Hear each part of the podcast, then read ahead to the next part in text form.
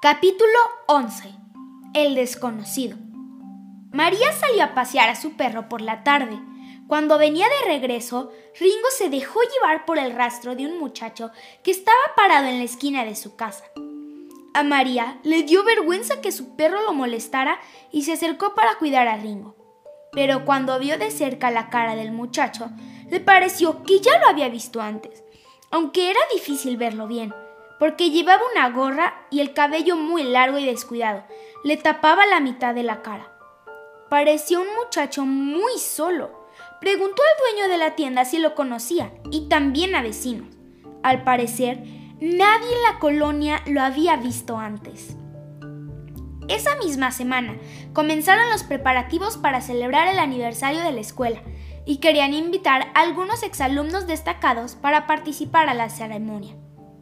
La maestra de María le pidió ayuda para organizar todo. A ella le tocaría invitar a los exalumnos. María llegó muy feliz por su nueva responsabilidad. Le encantaba ayudar. Antes de hablar por teléfono para invitarlos, sacó a pasear a Ringo como todos los días.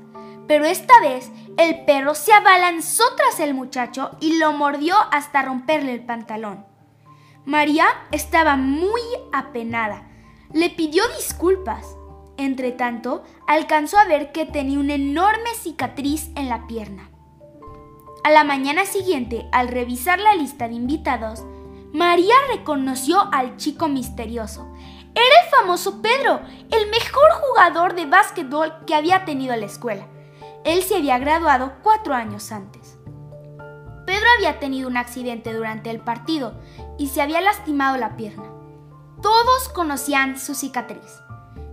En ese entonces a María y a sus amigas le parecía muy guapo, pero ahora estaba muy cambiado. María vio una anotación al lado de su nombre que decía, no lo hemos podido localizar. Esa misma tarde María fue a buscarlo y lo encontró ahí mismo, en la esquina. Pedro se asombró cuando María le dijo que estaba invitada a la ceremonia de exalumnos y que le pidieran que dijera unas palabras a los alumnos. Él aceptó. El día del aniversario, Pedro llegó muy bien arreglado y peinado. María pensó que seguía siendo guapo, aunque había cambiado. Su cara era diferente. Y no solo ella lo pensaba, la mayoría de sus amigas lo comentaron también.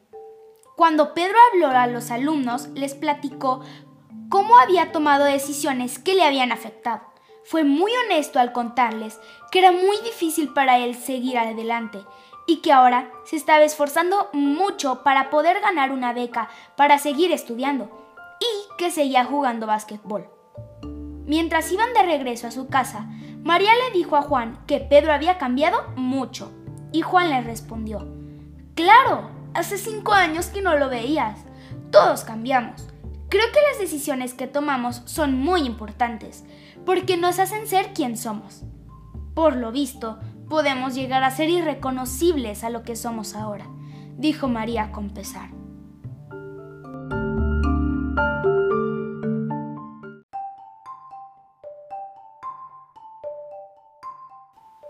Preguntas de reflexión.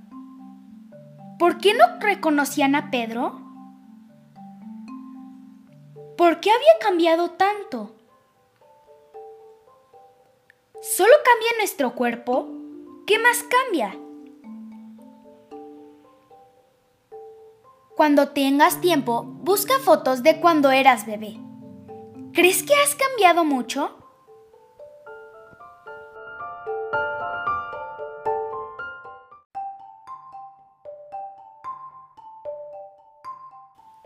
Nuestro querido sacristán. La maestra de catecismo pidió a sus alumnos que pidieran y rezaran mucho por el sacristán de la parroquia, que se encontraba muy enfermo. La noticia lo sorprendió e inmediatamente todos los compañeros de clase comenzaron a rezar por él con fervor. Es hermoso ver estos testimonios, ya que aunque ellos no lo conocían, sabían perfectamente el poder que tiene la oración y saber que es ese el mejor regalo que podemos hacer por otra persona, rezar.